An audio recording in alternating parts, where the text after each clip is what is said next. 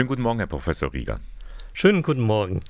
Jetzt müssen wir zunächst einmal ganz allgemein nochmal klären, Beichtgeheimnis, was ist das eigentlich? Zunächst einmal müsste man vielleicht sagen, was ist Beichte? Mhm. Beichte ist nach kirchlichem Verständnis ein Sakrament, in dem eine Person, ein gläubiger Christ, seine Schuld bekennt vor Gott und das geschieht eben in einem geschützten Rahmen und dieses Geheimnis dass der Priester all das, was er hört, für sich behalten muss. Das nennt man Beichtgeheimnis. Also ich kann mich darauf verlassen, ein Priester wird nichts, aber definitiv auch gar nichts davon nach außen tragen. Es ist ein absolut vertrauliches Gespräch. Es gilt der Grundsatz, dass ein Priester, was er in der Beichte erfährt, als Mensch nicht weiß, dass er das möglichst gleich wieder vergessen soll und nicht in sein Alltagsleben mit hineinnehmen soll. Es gibt auch andere Bevölkerungsgruppen, beispielsweise Journalisten und das Zeugnisverweigerungsrecht. Also so einzigartig ist das gar nicht. Nein, also es gibt ja viele berufliche Beziehungen, die in einem geschützten Rahmen stattfinden. Wenn ich zu einem Arzt gehe, auch er ist an äh, Schweigepflicht gebunden und kann nicht so ohne weiteres irgendetwas weitergeben. Ähnliches gilt für Psychologen oder die von Ihnen schon genannten äh, Journalisten oder auch Abgeordnete haben ein Zeugnisverweigerungsrecht, damit sie eben ihren Beruf als Volksvertreter gut ausüben können und nicht unter falschen Druck geraten. Hm. Eine Ausnahme von dem Beichtgeheimnis gibt es eigentlich nicht. Das heißt, äh, ein Priester ist daran gebunden. Was würde denn passieren, äh, wenn er das Beichtgeheimnis verletzt?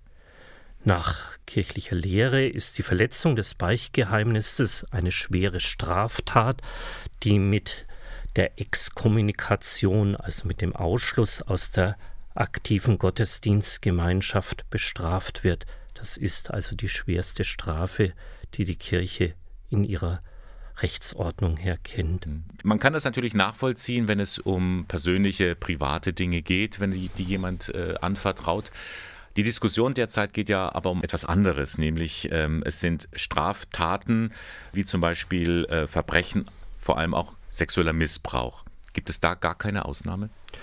Nein, beim Beichtgeheimnis gibt es nach kirchlicher Lehre absolut keine Ausnahme, egal was in diesem Beichtgespräch angesprochen wird. All das fällt unter die absolute Verschwiegenheit. Hm. Können Sie nachvollziehen, dass es Menschen gibt, die sagen, das verstehe ich nun überhaupt nicht, wenn jemand einen Kindesmissbrauch äh, beichtet, in Anführungszeichen, dass das der Priester nicht anzeigen darf?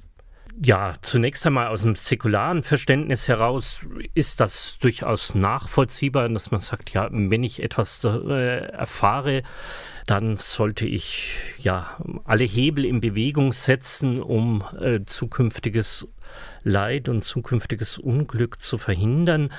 Aber wenn wir das aus einer religiösen Perspektive betrachten, und eben den Priester nicht als menschliche Person sehen, sondern nur in seiner ganz spezifischen Dienstfunktion als Mittler zwischen einem konkreten Menschen und Gott sehen, dann stellt sich das wohl etwas anders dar. Und das ist auch die tatsächliche Begründung für das Beichtgeheimnis. Mhm.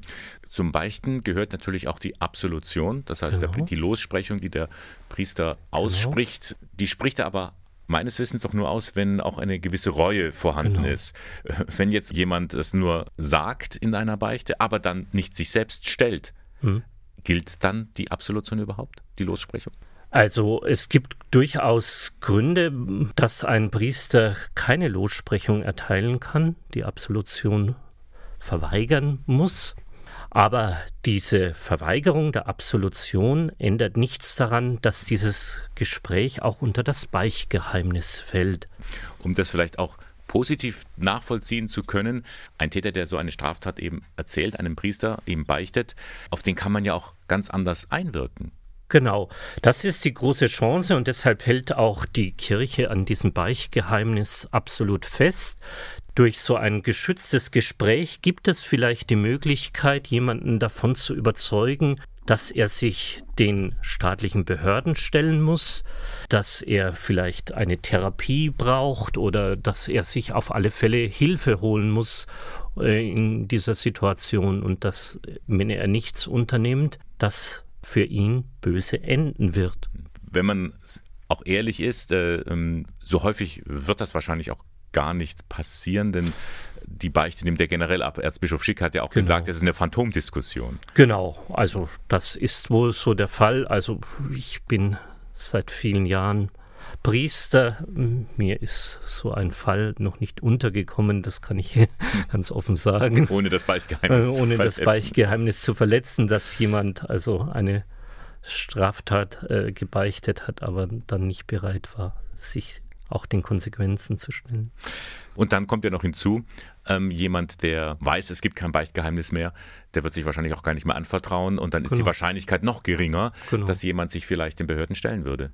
Mit einer Aufweichung des Beichtgeheimnisses, glaube ich, können nur alle verlieren. Mhm. Sagt Professor Raphael Rieger von der Katholischen Universität Eichstätt-Ingolstadt. Er ist dort Inhaber des Lehrstuhls für Kirchenrecht. Vielen Dank, Herr Professor Rieger, für das Gespräch. Gerne geschehen.